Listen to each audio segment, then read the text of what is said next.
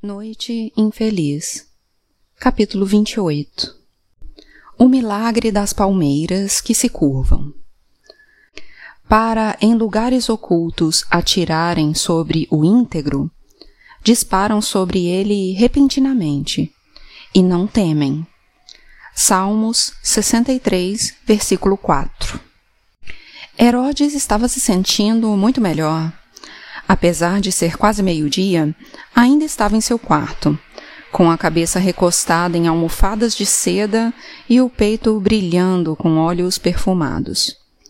Estava acordado, mas seus olhos permaneciam calmamente fechados enquanto ele inspirava fundo os vapores curadores, bem como seus médicos haviam instruído.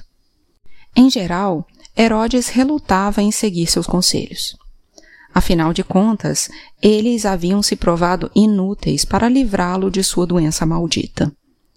Apesar de todos os supostos remédios, poções e rituais, sua pele continuava coberta de lesões purulentas e suas costelas continuavam saltando de seu peito magro, feito dunas na areia do deserto.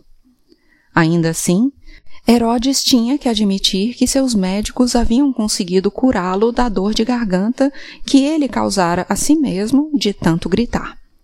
Na verdade, estava se sentindo tão bem que decidiu passar o dia na cama, no palácio dedicado ao prazer. Seu palácio dedicado aos negócios, com todos os cortesãos dissimulados, as brigas não resolvidas e as más notícias incessantes Podia muito bem esperar. Hoje seria um dia de descanso, de prazer. Ele merecia, merecia algo novo.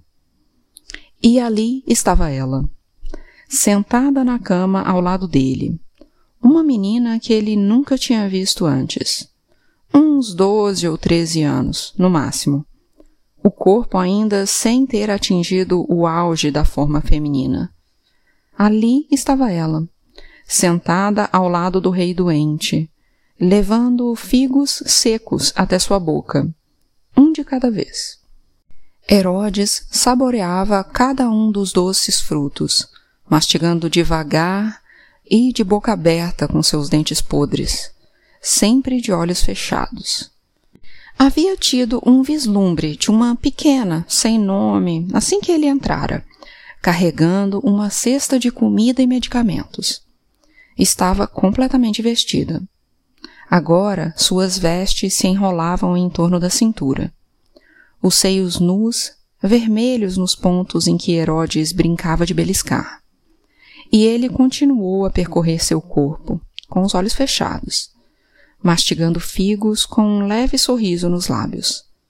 Mas não era o toque dos jovens e cálidos segredos da moça que o fazia sorrir era o fato de saber que ele tinha Augusto César, o homem mais poderoso do mundo, exatamente onde o queria. Mais uma vez, os instintos de Herodes se provaram verdadeiros. Apenas alguns dias depois de seu mensageiro partir para Roma com a carta em mãos, nada menos que dez mil soldados romanos desembarcaram na costa da Judéia. Isso em si já era um milagre. Nem mesmo Herodes poderia ter imaginado uma resposta tão rápida. Mas tratava-se de Roma, decisiva, esmagadora. Nisso era preciso dar o braço a torcer. Certa ou errada, Roma nunca era indiferente. E Herodes não era idiota. Sabia que o imperador tão pouco gostava ou confiava nele do mesmo jeito que sabia que Augusto não seria capaz de resistir àquela carta e à oportunidade de lhe fazer uma demonstração de seu poder. Ele vai querer me assustar. Pensou antes de enviar seu pedido. E vai querer me lembrar que não sou nada além de um pequeno rei fantoche chorão que tem sorte por estar no trono. Mas, longe de sentir-se assustado ou inferior, Herodes estava agora repleto de um senso profundo de realização e orgulho. Havia matado dois coelhos com uma cajadada só. Lisonjeara Augusto ao mesmo tempo em que transformara o fantasma e a criança em um problema de Roma. o imperador que pensasse o que quisesse. O que importava eram os fatos. E o fato era que Herodes estava sentado em sua cama, sendo alimentado por uma menina nua, enquanto os romanos se arrastavam pelo deserto à procura de seus fugitivos. Ele não podia deixar de abrir um sorriso ao pensar nisso. Uma legião das melhores tropas do imperador a serviço da Judéia. Augusto, enganado por um fantoche. Havia, no entanto, uma pequena peça do quebra-cabeça que Herodes não previra: o tal sacerdote negro. Havia boatos de que os romanos viajavam com um adivinho, uma espécie de mágico. Rumores de um ritual no meio do deserto, um sacrifício de sangue, uma serpente de bronze. Foram os conselheiros de Herodes quem tinham lhe contado a respeito. Eles lhe avisaram que os romanos haviam trazido algo de estranho do outro lado do mar. Algo que assustara muitos dos homens que testemunharam aquilo. E, embora Herodes tivesse ficado surpreso de ouvir o que os romanos estivessem recorrendo aos deuses, não se permitiu partilhar da preocupação de seus conselheiros. E daí? Os judeus tinham seus profetas, os gregos tinham seus oráculos, Deixe os romanos com seus sacerdotes. Ela me quer. Ah, posso sentir. Herodes abriu os olhos amarelados e a fitou. O medo em seu rosto, as lágrimas. Por que elas choram quando seus corpos se alegram com meu toque? Em alguns reinos, era costume que as meninas se deitassem com seu rei. Em alguns reinos, e Herodes ouvira tais histórias em primeira mão, então não tinha dúvidas quanto à veracidade delas.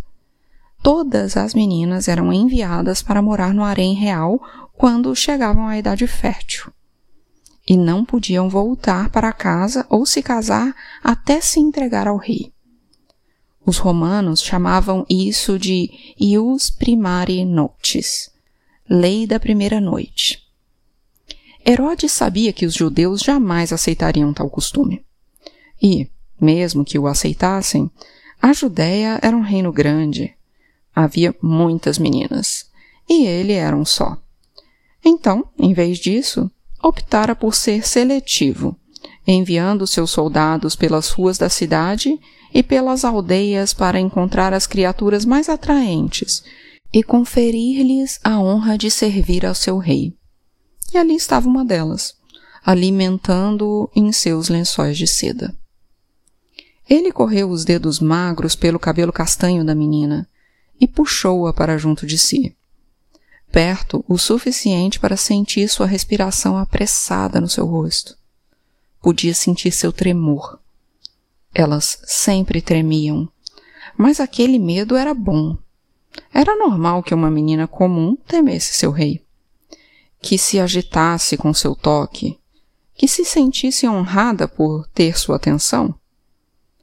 Ela levou um figo aos lábios de Herodes, mas ele o empurrou para longe. Já chega, disse ele, e a puxou, beijando-a profundamente. Podia senti-la tentando se esquivar à medida que a língua dele percorria o caminho de dentro da sua boca senti-la lutando contra seu aperto. Essa era a parte que ele mais gostava. A resistência. Todas resistiam, todas tentavam correr. Mas no final, todas eram suas.